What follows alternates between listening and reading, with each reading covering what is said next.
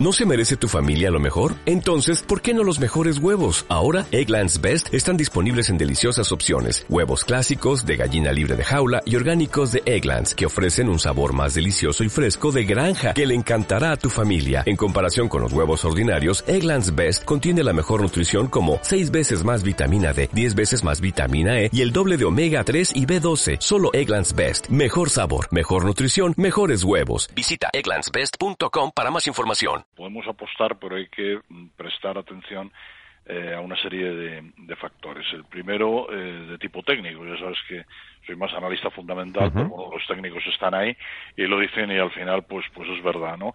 El, el SP500 está eh, a las puertas de la media móvil de 200 sesiones y, bueno, pues parece que es un, un nivel bastante, bastante importante. Si lo supera, pues, bueno, sin duda eh, sería muy positivo. El segundo factor al que hay que estar, eh, hay que estar pendiente es de tipo fundamental y es básicamente la mm. campaña de publicación de resultados. ¿no? Se han publicado ya aproximadamente la mitad eh, eh, han publicado ya la mitad de las empresas del SP500. Eh, el saldo de sorpresas positivas está por debajo de, la media histórica, tanto en beneficios como en ventas, pero curiosamente la recepción de las cuentas está siendo razonablemente positiva, ya que aproximadamente el 60-62% de las compañías del SP500 que han publicado, pues estos, resultados han sido recibidos con alzas. ¿no? Paul pues nos decía los de hoy, ¿no? General Motors, Snap, Disney, por ejemplo, en muchos casos con resultados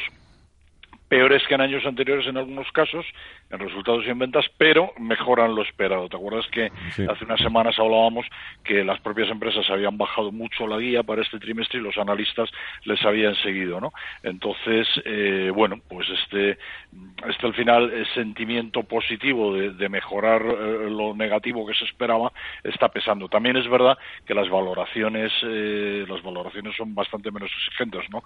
La bajada del último trimestre del año pasado eh, fue muy fuerte y ha llevado pues el PER medio eh, del SP500 eh, lo ha llevado por debajo del histórico, del medio histórico de los últimos cinco años, ¿no? Por lo tanto, tenemos esos dos factores. Entonces, fundamental que esta lectura positiva siga presente, ¿no? porque en ausencia esta semana de nuevos alicientes, bueno, pues en cuanto a todo lo que tenemos en marcha de cierre de la administración, hombres y negociaciones comerciales, etcétera, etcétera, mientras eh, los, la publicación de resultados eh, eh, siga, siga percibiéndose como positiva y si realmente fuera capaz, fueran capaces los índices americanos de romper esos niveles de, de, resistencia, pues el mercado sí que podría seguir, sí que podría seguir rebotando.